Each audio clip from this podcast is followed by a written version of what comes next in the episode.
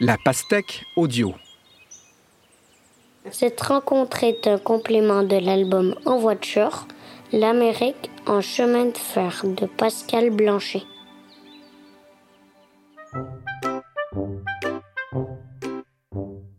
Bonjour, je m'appelle Claude, retraité et passionné du chemin de fer.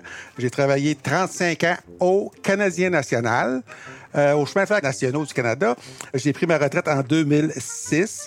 Donc, j'ai commencé en, dans les années 70 à l'entretien des locomotives comme mécanicien, ensuite comme euh, contremaître.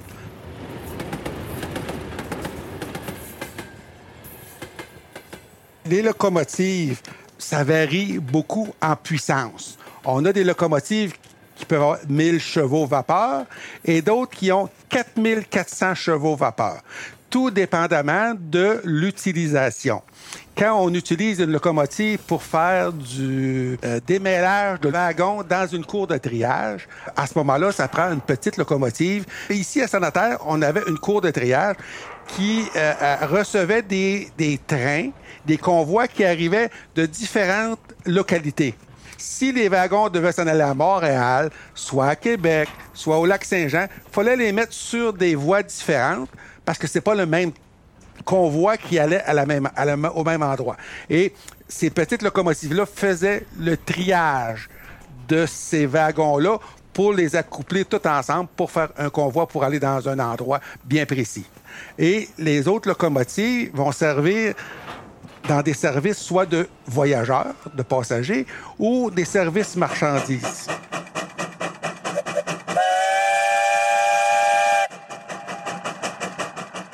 Vous pouvez demander à vos parents ou même à vos grands-parents s'ils se souviennent quand ils allaient en train, ils entendaient un tic-toc, tic-toc, tic-toc. Malheureusement, aujourd'hui, on ne l'entend plus. Pourquoi? Parce que les rails, dans le temps, avaient 12 mètres de long. Et à chaque rail, il fallait avoir des éclisses ou des unions pour rabouter ces rails-là d'un à l'autre. mais à ce moment-là, il restait toujours une petite distance entre chaque rail. Et à chaque fois, ça tapait, tic-toc, tic-toc, tic-toc. Ça occasionnait le bruit, ça occasionnait aussi des bris. Parce qu'à chaque fois que ça fait toc, ça fait un, bruit, un bris. Et euh, le, chemin de fer a remédié à ça en soudant ces rails-là. À ça, les rails sont soudés euh, par différents procédés en longueur euh, presque infinie.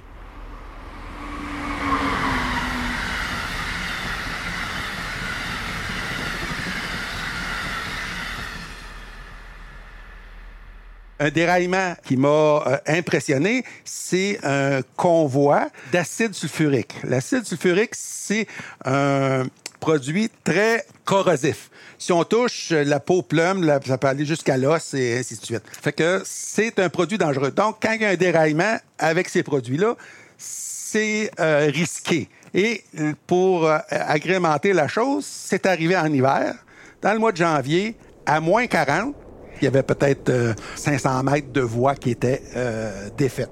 Fait que le but, au départ, c'est de refaire la voie ferrée. On avait deux grues. Les wagons qui seraient sur la voie, on les tasse, on refait la voie ferrée, on laisse passer des trains. Après ça, quand on a du temps, on remet les wagons sur les rails. Et par malheur, il y a quatre wagons qui ont tombé dans un lac. Il y avait un mètre de glace.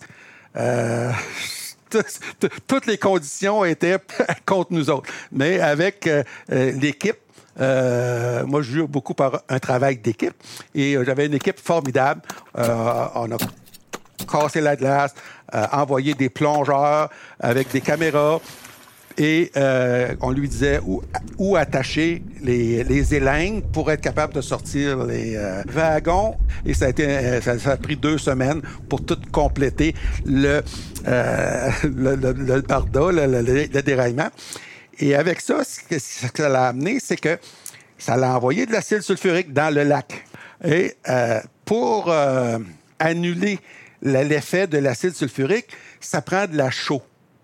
Donc, à ce moment-là, il a fallu creuser des trous dans le lac. Et le lac, il n'y avait pas d'accès par route. Donc, c'est des hélicoptères qui amenait la chaux dans des bennes à ciment que vous avez déjà vu certainement sur des constructions que vous pesez sur une pédale puis ça, tombe. Ça a été passionnant euh, comme expérience. C'est un travail d'équipe euh, exceptionnel. Il y a eu des, des dommages à la faune. C'était un, lac, euh, le lac Masquetti, qui était réputé pour sa truite. Mais c'est revenu, euh, j'étais en contact avec euh, des gens de l'environnement et la faune est revenue, la pêche est revenue, tout était, tout était bien.